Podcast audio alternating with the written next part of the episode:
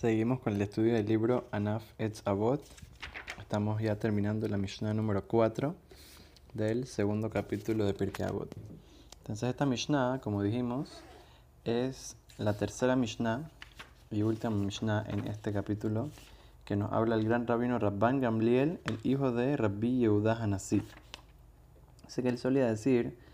eh, al principio dijimos, hacer retzono que retzoneja, que una persona tiene que tratar de hacer la voluntad de Dios como si fuera la voluntad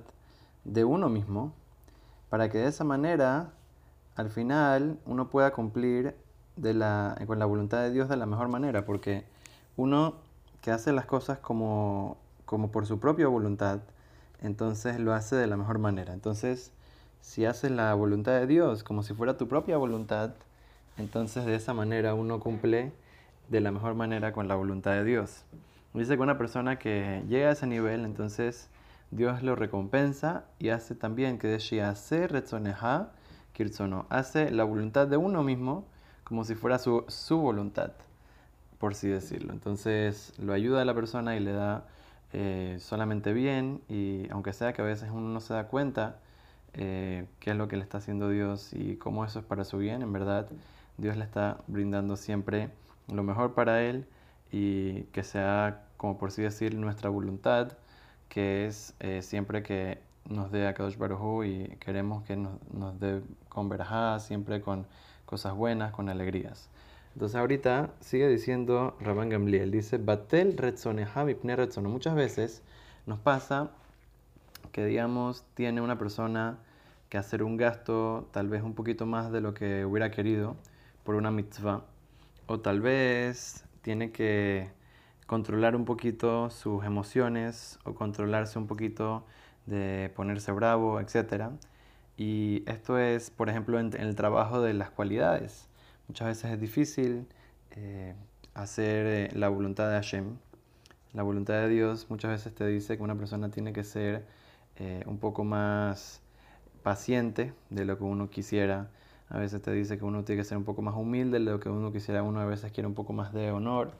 etcétera. Tantos y tantos ejemplos que tenemos de cómo hacer la voluntad de Hashem, tantas mitzvot, tantos preceptos que tenemos. Entonces, una persona que a veces anula un poquito su, su propio beneficio, su propia comodidad y hace por Dios, entonces al final también uno, cuando llega la hora de que Dios va a traer algo al mundo, entonces a veces dice que Shivatel Harim muchas veces, aunque sea que mucha gente quiere algo, y tú también quieres algo, pero es el contrario de lo que quiere la demás gente, si tú cumples con la voluntad de Dios como si fuera tu propia voluntad y tú anulas tu voluntad por la voluntad de Dios, entonces Dios a veces también puede llegar a anular la voluntad de otros o su propia voluntad, por así decirlo. Obviamente que no, no te va a dar algo malo, pero muchas veces la persona, como dice la Gemara, tiene un decreto malo del cielo, Barminam. Y entonces, si una persona, eh, como por así decir, anula su propia voluntad para servir a Dios, entonces Dios también le anula los malos decretos. Dice, dice la Gemara, una persona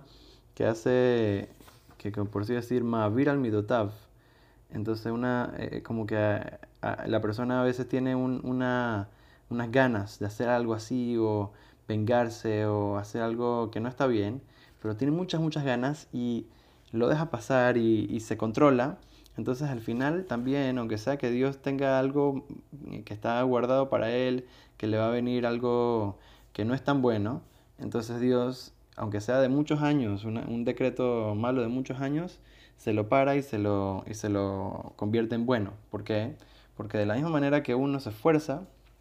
entonces así mismo es el pago que viene de Akadosh Baruj Dice la Gemara en Ta'anit, en la página 24, dice que había un rabino que se llamaba Rabbi Haniniah Mendoza, un rabino que hacía mucho, mucho esfuerzo para poder eh, hacer la voluntad de Dios. Dice que una vez estaba caminando en el camino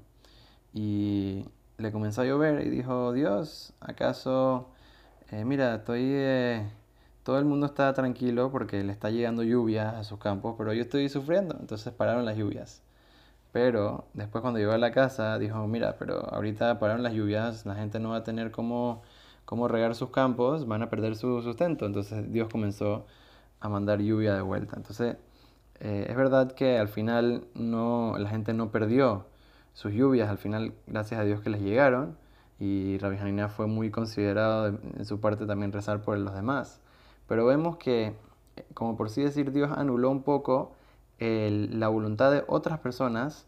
por, por, un, por un gran tzadik, por una persona tan importante que tanto hacía para, para, para tratar de cumplir la voluntad de Dios de la mejor manera. Entonces, eso es una lección para nosotros, eh, no solamente por el pago que viene con eso, sino que más que todo porque esa es la misión eh, por la cual vinimos en este, a este mundo. Y esa es toda la razón por la cual Dios nos da vida y salud y todo para que nosotros podamos crecer, podamos superarnos, podamos superar nuestras tendencias, podamos mejorar nuestros, nuestro carácter y de esa manera convertirnos en mejores personas y acercarnos más a Kadosh Baruj